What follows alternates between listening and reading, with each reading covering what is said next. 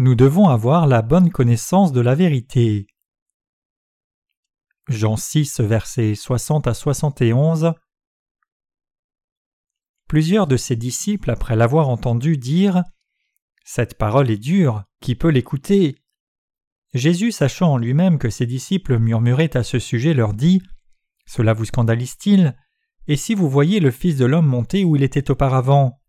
C'est l'esprit qui vivifie, la chair ne sert de rien. Les paroles que je vous ai dites sont esprit et vie. Mais il en est parmi vous quelques-uns qui ne croient point, car Jésus savait dès le commencement qui étaient ceux qui ne croyaient point, et qui était celui qui le livrerait. Et il ajouta C'est pourquoi je vous ai dit que nul ne peut venir à moi si cela ne lui a été donné par le Père. Dès ce moment, plusieurs de ses disciples se retirèrent, et ils n'allaient plus avec lui. Jésus donc dit aux douze Et vous, ne voulez-vous pas aussi vous en aller? Simon-Pierre lui répondit Seigneur, à qui irions-nous? Tu as les paroles de la vie éternelle. Et nous avons cru et nous avons connu que tu es le Christ, le Saint de Dieu. Jésus leur répondit N'est-ce pas moi qui vous ai choisi, vous les douze? Et l'un de vous est un démon. Il parlait de Judas Iscario, fils de Simon, car c'était lui qui devait le livrer, lui, l'un des douze. De quoi vous plaignez-vous? Jean chapitre 6 est difficile à comprendre pour les chrétiens d'aujourd'hui. Ainsi, même les pasteurs donnent rarement des sermons sur ce passage. En général, ils interprètent le message de ce chapitre par le texte suivant le fait que Jésus nous ait donné son corps signifie qu'il nous a sauvés en étant crucifiés. Toutefois, ils font référence au sang de Jésus et non pas à sa chair. La chair de Jésus se réfère au fait que Jésus ait pris nos péchés une fois pour toutes en étant baptisé et en souffrant sur la croix, et que si l'on ne connaît pas l'évangile de l'eau et de l'esprit, on ne peut pas comprendre ce passage. Voilà pourquoi aujourd'hui, les chrétiens qui ne sont pas nés de nouveau ne peuvent tout simplement pas comprendre le passage de Jean chapitre 6 et de ce fait, leur cœur abandonne Jésus pour suivre les choses du monde. En d'autres termes, si les gens ne connaissent pas l'évangile de l'eau et de l'esprit, même s'ils en viennent à croire en Jésus comme leur sauveur, ils finiront par le quitter. Au moment où Jésus parle dans ce passage, il y avait plus de cinq mille personnes qui avaient été témoins de ces miracles et le suivaient, mais quand Jésus leur a dit de manger sa chair et de boire son sang, ils l'ont tous quitté, car ils ne pouvaient pas comprendre. Pire encore, un très grand nombre de disciples qui se sont identifiés à Jésus l'ont aussi laissé en disant C'est une parole difficile qui peut la comprendre. Pour les chrétiens de nos jours aussi, que Jésus leur ait dit de manger sa chair et de boire son sang est très difficile à saisir. Cependant, parce que l'évangile de l'eau et de l'esprit est la vérité, si vous connaissez cet évangile et y croyez, alors il est très facile pour vous de prendre la chair et le sang de Jésus spirituellement, et si vous croyez en cette parole dans votre cœur, alors vous recevrez la vie éternelle. Jésus lui-même savait que ses disciples se plaignaient au sujet de ces paroles et il leur a dit Êtes-vous offensés? Qu'est-ce donc si vous voyez le Fils de l'homme monter où il était avant? En d'autres termes, notre Seigneur a dit Est-ce que cela vous a rendu confus? Vous cherchez à me suivre, mais vous ne trouvez pas en mesure de me suivre à cause de ce que j'ai dit. Puis le Seigneur parle encore plus clairement en disant qu'il est lui-même le pain qui est descendu du ciel en disant je suis le pain qui est descendu du ciel, mais que ferez-vous lorsque vous me verrez remonter au ciel? Allez-vous croire en moi? Je me suis révélé à vous disant que je suis venu du ciel. Si vous me voyez monter vers le ciel encore une fois, allez-vous arrêter de vous plaindre et croire en moi? Le Seigneur est le pain qui est descendu du ciel. Il nous a nourris avec ce pain de vie et après être remonté au ciel, il est maintenant assis à la droite du trône de Dieu le Père, et il reviendra sur cette terre pour nous chercher. Tout comme les gens de cette époque ne pouvaient pas comprendre ce que Jésus disait, aujourd'hui les chrétiens sont aussi ignorants de l'évangile de vérité, et donc peu comprennent ce que le Seigneur entend quand il nous dit de manger sa chair. Pire encore, peu veulent comprendre. En d'autres termes, beaucoup de chrétiens ne comprennent pas ce que dit la Bible, précisément parce qu'ils croient en Jésus seulement comme dans une religion. Si nous croyons à la parole des Écritures sans même la comprendre, alors cela ne peut que signifier que nous ne croyons pas en Jésus correctement mais que nous avons notre propre opinion et que nous nous faisons notre propre idée de Jésus. Le Seigneur a dit C'est l'esprit qui donne la vie, la chair ne sert à rien. Les paroles que je vous ai dites sont esprit et vie. Jean 6, verset 63. Il précise ici que c'est l'esprit qui donne la vie. En d'autres termes, il a dit Vous devez croire dans ce que Dieu a fait pour vous de tout cœur. Vous ne devez pas croire en moi seulement dans le but de gagner de grands avantages pour votre propre chair. Ce que je vous dis maintenant, c'est la vie. J'ai effacé vos péchés pour vous donner la vie éternelle, et au dernier jour je ramènerai votre corps à la vie aussi. Si vous recevez une nouvelle vie par la foi, votre corps reviendra aussi à la vie. Les bénédictions que je donne sont les bienfaits de la vie éternelle qui appartiennent au ciel, et vous pouvez réaliser ces bénédictions en croyant dans ma parole. Par conséquent, vous ne devez pas croire en moi pour les bénéfices charnels. En d'autres termes, nous devrions atteindre notre salut en croyant dans ce que le Seigneur a fait pour nous dans notre cœur, plutôt que de croire en lui juste pour satisfaire nos propres besoins charnels, en pensant que nous pourrions en quelque sorte être guéris de nos maladies, réussir dans nos entreprises, devenir riches, si nous croyons en Jésus. Aujourd'hui, le christianisme est orienté vers la guérison des maladies physiques, la réussite dans le monde et la progression sociale, mais c'est une très mauvaise orientation. L'apôtre Jean dit au peuple de Dieu Bien-aimé, je prie que tu prospères à tous égards et sois en bonne santé, comme prospère l'état de ton âme. 3 Jean 1 verset 2. Citant ce passage, de nombreux pasteurs prêchent que si l'on croit en Jésus, l'on sera béni en ayant une bonne santé et que l'on prospérera en toutes choses, autant que l'âme prospérera. Ils appellent cet enseignement le précepte de la triple bénédiction en Christ, et comme les gens qui luttent dans le monde disent qu'ils vont devenir riches et couronnés de succès s'ils croient en Jésus, ils ne sont que trop heureux d'entendre cela, et il y a donc une tendance marquée dans le christianisme d'aujourd'hui, où les gens se consacrent à leurs propres églises et vénèrent encore plus leurs pasteurs, tout cela pour obtenir toutes les bénédictions et les avantages pour leur propre chair. En particulier, les fidèles de l'Église pentecôtiste en Corée croient que leurs enfants seront admis au collège de leur choix s'ils prient dur, mais seront rejetés s'ils ne prient pas assez. Ils pensent que tous leurs problèmes peuvent être résolus seulement par la prière en Jésus, mais c'est une très mauvaise vision.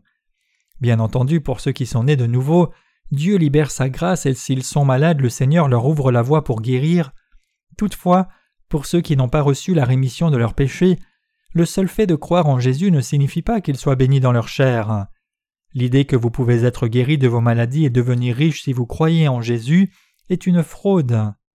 Une fois, j'ai regardé sur une chaîne chrétienne de renommée mondiale un Coréen revivaliste nommé le pasteur Cho qui tenait une réunion de réveil. Citant le passage de 3 Jean 1 verset 2, il a dit de la chair Mettez vos mains sur l'endroit où vous avez mal, Dieu va vous guérir des maladies physiques immédiatement. Ainsi, parmi les personnes réunies, il les a priées de mettre la main sur différentes parties de leur corps, puis parmi la foule, certains d'entre eux ont commencé à rendre témoignage qu'ils ont été guéris de leur maladie. La vague de joie a balayé l'ensemble de la congrégation. Le pasteur a ensuite terminé son sermon en concluant Si tu crois en Jésus, tu seras guéri de tes maladies, tu chasseras les démons, ta pauvreté disparaîtra, ta famille sera en harmonie et toutes les bénédictions seront à toi. La congrégation était tellement réjouie d'entendre cela qu'on a dit Je n'ai jamais entendu un tel sermon. Toutefois, ce genre de foi est une foi superstitieuse appelée le chamanisme chrétien. Il est extrêmement mauvais de croire comme cela. Les démons sont-ils chassés seulement en croyant en Jésus aveuglément? Ceux qui ne sont pas nés de nouveau disent que parfois ils ont chassé les démons en croyant en Jésus, mais ce n'est en fait rien de plus qu'un spectacle où l'on prétend que des démons sont partis. Si vous croyez en Jésus, votre chair prospère-t-elle sans condition? Si vous avez réellement cru en Jésus et le suivez, il y a tant de souffrances que vous devez supporter à cause de votre foi. Alors comment peut-on dire que la chair va prospérer? Jésus a dit C'est l'esprit qui donne la vie, la chair ne sert à rien. Notre Seigneur veut nous donner une nouvelle vie en sauvant nos âmes du péché, pas apporter la prospérité à notre chair. Il est venu sur cette terre pour effacer nos péchés, nous donner une vie nouvelle, faire de nous les enfants de Dieu et nous conférer la bénédiction éternelle du monde à venir, nous devons saisir cette évidence. Le message de base de 3 Jean 1 verset 2, c'est que par-dessus tout notre âme doit prospérer. Telle est la clé. Mais alors que signifie la prospérité de l'âme? Tout d'abord, pour que nos âmes prospèrent, nous devons croire dans ce que le Seigneur a fait pour nous dans nos cœurs, et par conséquent recevoir la rémission de nos péchés, atteindre la vie éternelle et devenir enfants de Dieu. C'est ensuite que l'on peut voir comment le Seigneur nous aide et nous bénit dans notre vie quotidienne. C'est ce que signifie le passage ci-dessus. Jésus n'a jamais dit que nous pouvons être guéris de nos maladies et devenir riches seulement en croyant en lui, sans avoir reçu la rémission de nos péchés. Le Seigneur a dit clairement que la poursuite de la prospérité de notre chair ne sert à rien. Si vous voulez croire en Jésus-Christ comme votre Sauveur, vous devez d'abord obtenir la rémission de vos péchés en croyant dans l'évangile de l'eau et de l'esprit. Et une fois que vous recevez la rémission de vos péchés, il est opportun pour vous de mener à bien l'œuvre de Dieu. Toutefois, si vous croyez en Jésus pour prospérer dans votre chair, votre foi est complètement fausse. Tout pasteur qui enseigne comme cela a tout à fait tort. Comme de nombreux chrétiens sont trompés par de faux pasteurs, ils vendent leur maison et offrent l'argent à leurs églises, pensant que s'ils font don d'une maison, ils obtiendront deux maisons. Dans la même lignée, ils font même des prêts pour donner leur dîme, en pensant qu'ils auront beaucoup plus de chance s'ils donnent plus que la dîme. Ils pensent Mon revenu est de mille dollars et donc je vais donner cent dollars pour ma dîme, mais j'ai donné mille dollars. Donc je suis sûr que Dieu va me récompenser par dix mille dollars. Si vous croyez en Jésus sur la base d'un tel calcul, vous êtes victime d'une fraude spirituelle. Toutefois, malheureusement, les pasteurs qui escroquent leurs assemblées dans le domaine de l'argent avec de tels mensonges sont très nombreux. Croire ainsi n'est rien de plus que de croire dans le christianisme comme dans l'une des nombreuses religions du monde. Bien sûr, ceux qui sont nés de nouveau sont capables d'offrir la totalité de leur possession au Seigneur si cela est nécessaire. Nos travailleurs vivent effectivement une telle vie. Pour servir l'Évangile, ils dépensent environ un dixième de leur argent durement gagné pour eux-mêmes sur ce qu'ils ont absolument besoin, et ils offrent le reste, soit 90% de leurs revenus, pour le ministère de la propagation de l'Évangile. Toutefois, ils ne le font pas juste pour recevoir plus de bénédictions matérielles en donnant plus à Dieu, au contraire, ils le font de leur plein gré et avec des cœurs bien disposés parce qu'ils veulent servir le plus précieux évangile que le Seigneur a donné à l'humanité. Les chrétiens qui ne sont pas nés de nouveau aussi se consacrent à leurs églises, mais c'est pour parvenir à leurs propres désirs charnels. C'est tout simplement faux. Par exemple, beaucoup d'entre eux pensent que s'ils mènent leur vie de foi et deviennent des anciens, Dieu en quelque sorte les bénira. Mais tout cela n'est rien d'autre qu'un mensonge. Pourtant, parce qu'ils pensent que Dieu les bénira et les rendra riches s'ils deviennent des anciens, ils essayent tout pour être désignés comme anciens, se consacrant à leurs églises et étant fidèlement asservis à leurs pasteurs. Ils le font précisément parce qu'ils ont été trompés par les faux enseignements de leurs pasteurs. Donc quand vous visitez une prison, vous serez surpris de voir que bon nombre de détenus ont été effectivement pasteurs, anciens ou dans les églises du monde. Quelle est l'explication à cette situation? Comme ils ont essayé de servir leurs églises au-delà de leurs moyens, ils ne pouvaient pas s'empêcher de recourir à l'escroquerie. Les pasteurs qui ne sont pas vraiment nés de nouveau exaltent ceux qui sont puissants et riches dans ce monde à des postes élevés dans leurs églises. Lorsque ces personnes fréquentent leurs églises, ils les nomment anciens dans un court laps de temps.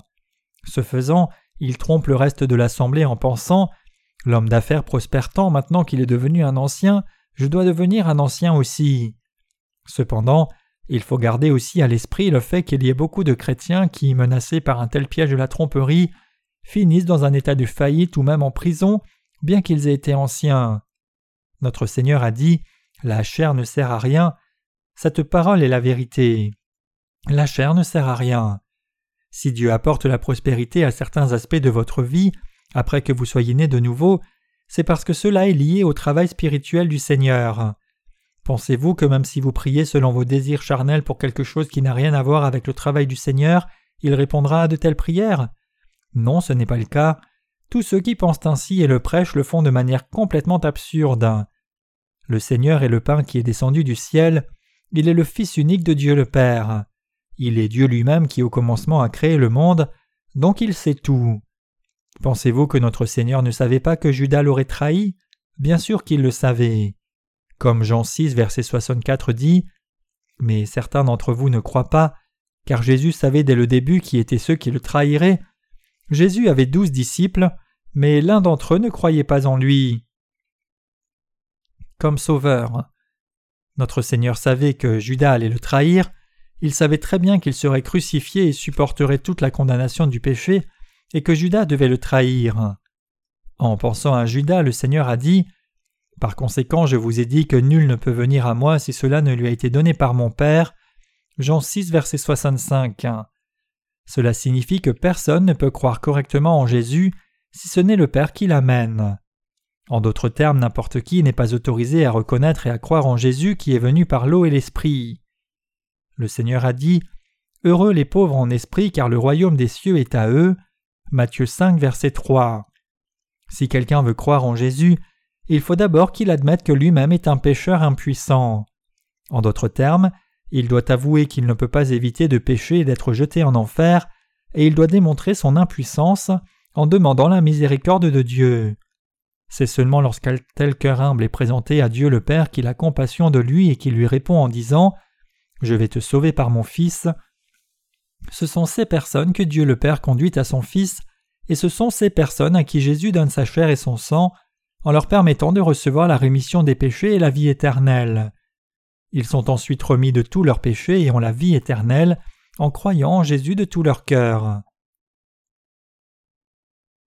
Personne ne croit en Jésus comme son Sauveur seulement parce qu'il veut le croire. Judas a toujours appelé Jésus Rabbi et pas Seigneur. Cela signifie qu'il n'a pas cru en Jésus comme son Sauveur qui est descendu du ciel. Le titre Rabbi qui désigne les enseignants semble bon dans le domaine séculier, mais dans le domaine de ceux qui sont nés de nouveau ce n'est pas un bon titre. Dans l'Église de Dieu, d'autres titres tels que Monsieur ou Mademoiselle ne sont pas des titres bien qu'honorables. Si les serviteurs de Dieu vous appellent monsieur, alors c'est la preuve du fait qu'ils vous considèrent comme quelqu'un qui n'a pas été sauvé. Selon Jésus, Judas était un rejeton du monde et du diable. Dieu ne peut pas conférer sa miséricorde à ces personnes. Dieu le Père ne conduit pas ces personnes à son Fils Jésus.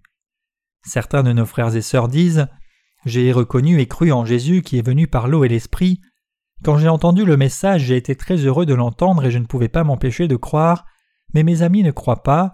Je ne comprends pas pourquoi ils ne veulent pas croire quand tout ce qu'ils ont à faire c'est juste croire. Lorsque nous voyons des gens qui ne croient pas dans ce merveilleux évangile, nous ne pouvons pas les comprendre. Nous pensons donc pourquoi ne pas croire alors que c'est tout ce qu'ils ont à faire? Ils sont si stupides. Toutefois, lorsque Dieu le voit, ils sont mauvais, et donc il ne peut pas avoir pitié d'eux. En d'autres termes, il leur convient de vivre comme cela et de finir en enfer. Dieu étend ses mains et donne la bénédiction de la rémission des péchés à quiconque vient dans sa présence et lui demande sa miséricorde, et non pas à toute personne qui s'oppose à Dieu sans vergogne même en sa présence. Ces gens pensent Pourquoi Dieu a-t-il fait que je souffre autant? Pourquoi Dieu a-t-il permis que je naisse dans une famille si pauvre? Si Dieu existe, comment peut-il avoir fait cela pour moi? Est-ce qu'il y a un Dieu? Ceux dont les cœurs voient Dieu de cette façon se lamentent sur eux-mêmes, et dont les cœurs sont endurcis et qui sont satisfaits par les choses du monde et non par les choses de Dieu, tous ces gens-là sont rejetés par Dieu. En d'autres termes, le Père ne conduit pas de telles personnes vers le Seigneur. C'est pourquoi il est absolument indispensable pour tous d'être humbles devant Dieu. Même si la méchanceté de la chair est là, il faut se réveiller, admettre en toute honnêteté Je suis une personne sans valeur, et demander à Dieu son aide. Ce n'est que ces personnes que Dieu le Père conduit à Jésus pour être sauvés. En d'autres termes, ce sont ces gens à qui Jésus enseigne sa parole, ce qui leur permet de reconnaître leurs péchés, ainsi que de recevoir la rémission de leurs péchés par l'évangile de l'eau et de l'esprit, et de ce fait devenir les enfants de Dieu. Aujourd'hui, même s'il y a d'innombrables chrétiens sur cette terre qui professent croire en Jésus, ils ne croient pas en l'évangile de l'eau et de l'esprit. Qu'est-ce qui explique cela? La réponse à cette question troublante se trouve dans l'Écriture. Le Seigneur a dit Nul ne peut venir à moi si cela ne lui a été accordé par mon Père. Nul ne peut atteindre son véritable salut à moins que Dieu le Père ne l'amène même s'il est votre ami ou membre de votre famille. C'est précisément la raison pour laquelle nous devons prier Dieu pour nos bien-aimés et lui demander Père, s'il te plaît, conduis ma famille, s'il te plaît. D'un autre côté aussi, ils doivent incliner leur cœur et demander à Dieu son aide en lui disant Dieu, sauve-moi s'il te plaît, car je suis une mauvaise personne. Sinon, ils ne peuvent pas croire en Jésus, peu importe combien de fois ils nous entendent expliquer comment il est venu par l'eau et l'esprit. Au contraire, leur cœur sera endurci et dira Je ne veux pas te voir si c'est ce dont tu veux parler. Même si l'évangile de l'eau et de l'esprit est la vérité, il y a tellement de chrétiens qui refusent obstinément de croire en elle jusqu'à la fin. Pourtant, malgré cela, je continue à prêcher le message de l'eau et de l'esprit jour après jour, des milliers et des dizaines de milliers de fois. Les chrétiens doivent également recevoir la miséricorde de Dieu. Nous devons prier pour eux afin que Dieu ait pitié d'eux. Nous devons prier Seigneur, s'il te plaît, aie compassion de ces âmes et sauve-les. C'est parce qu'ils ne seront sauvés que si Dieu le Père a pitié d'eux. Pourtant, même après tout cela, si leurs âmes sont toujours trop dures pour mériter toute la compassion de Dieu, alors ils seront jetés en enfer à la fin. Comment Dieu le Père pourrait-il recevoir ces personnes qui continuent à se lever contre lui alors qu'il veut leur accorder sa miséricorde? Il n'a pas d'autre choix que de les jeter en enfer. Bien que plus de cinq mille personnes aient suivi Jésus dans le passage des Écritures d'aujourd'hui, quand le Seigneur leur a dit Nul ne peut venir à moi si cela ne lui est accordé par mon Père, la plupart d'entre eux se sont éloignés tout simplement. Tous ces gens dans la foule le suivaient en disant Jésus, mon Seigneur, mais la plupart d'entre eux s'en sont allés. La foule était si grande qu'il y avait plus de cinq mille hommes qui avaient suivi Jésus et dit Rabbi, tu es notre roi et notre espoir, mais ils sont tous partis. Ainsi, il est écrit dans Jean 6, verset 66 À ce moment-là, beaucoup de ses disciples l'ont abandonné. En d'autres termes, quand le Seigneur a dit Je vous donne ma chair et mon sang, mangez ma chair et buvez mon sang, vous aurez alors la vie éternelle et recevrez la rémission de vos péchés. Beaucoup de ses disciples ne pouvaient pas comprendre cela, et ils se sont détournés de lui en disant C'est si difficile à comprendre, il ne nous donne plus de pain mais dit que la chair ne sert à rien, ce serait vain de le suivre plus longtemps, je pense qu'il n'est pas celui que je pensais qu'il était. La Bible dit que beaucoup de disciples de Jésus se détournèrent de lui. Le Seigneur a ensuite demandé aux douze disciples Voulez-vous aussi me quitter? Sur plus de cinq mille personnes, il semble que tous les quittaient sauf les douze disciples de Jésus. Alors le Seigneur leur a demandé Est-ce que vous aussi vous souhaitez me laisser? Alors Simon-Pierre répondit Seigneur, à qui irions-nous? Tu as les paroles de la vie éternelle, tu es le Christ, le Fils du Dieu vivant. Jean 6, versets 68 à 69. Il est écrit dans la Bible Car Dieu a tant aimé le monde qu'il a donné son Fils unique, afin que quiconque croit en lui ne périsse pas, mais qu'il ait la vie éternelle. Jean 3, verset 16. Dieu le Père a envoyé son Fils dans ce monde et ce Fils, incarné dans la chair, a pris la totalité de nos péchés en étant baptisé, a été crucifié et ressuscité, et est ainsi devenu notre Sauveur. Si Dieu dit que c'est de cette manière qu'il nous a sauvés de nos péchés, nous devons le saisir et le croire. Comment peut-on connaître la vérité à moins de croire en Dieu? Si nous ne réalisons pas dans la Bible que Dieu a parlé ainsi, ou si nous n'y croyons pas, même si nous nous en rendons compte, alors comment pourrions-nous être en mesure de savoir que Jésus est Dieu lui-même et notre Sauveur? Pierre répondit à Jésus en disant Seigneur, à qui irions-nous? Tu as les paroles de la vie éternelle, tu es le Christ, le Fils du Dieu vivant. Les disciples savaient et croyaient que Jésus était Dieu lui-même, et ils ont compris ce qu'il a dit. Cependant, ceux qui n'ont pas compris la parole du Seigneur l'ont abandonné. La parole de notre Dieu, c'est le Verbe de la vie éternelle. Parce que la parole de vérité qui nous sauve vient du Seigneur, nous ne pouvons pas nous écarter de Jésus. Donc peu importe les persécutions et la tentation qui peuvent venir sur notre chemin, nous ne pouvons pas abandonner notre foi dans le Seigneur ni quitter son Église. Compte tenu du fait que la parole de la vie éternelle réside dans l'Église de Dieu, où irions-nous en nous détournant d'elle? Voulez-vous quitter l'Église de Dieu pour poursuivre l'argent? Si vous quittez l'Église, c'est seulement parce que vous ne croyez pas dans la parole, si vous croyez vraiment la parole, vous ne pouvez pas la quitter. Seriez-vous capable d'entendre la parole de la vie éternelle si vous quittiez l'Église?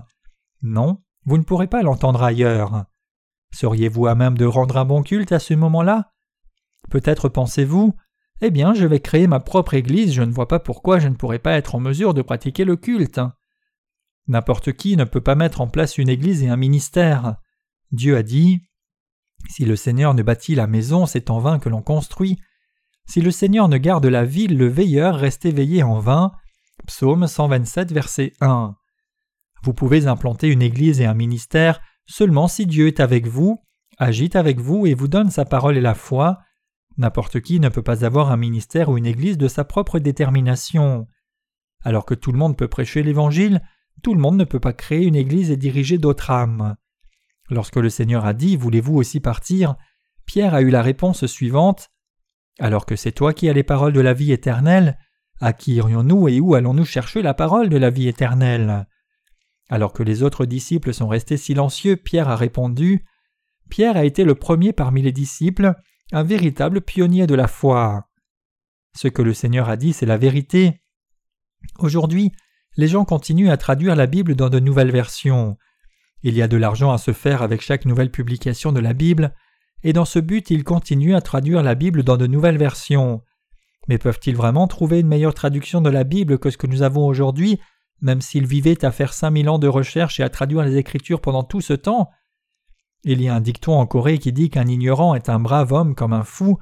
Ces gens cherchent témérairement à traduire la Bible à leur manière, sans même connaître l'évangile de vérité qui leur permettrait de vraiment naître de nouveau, et une fois qu'ils ont terminé, leur traduction est en fait pleine d'erreurs.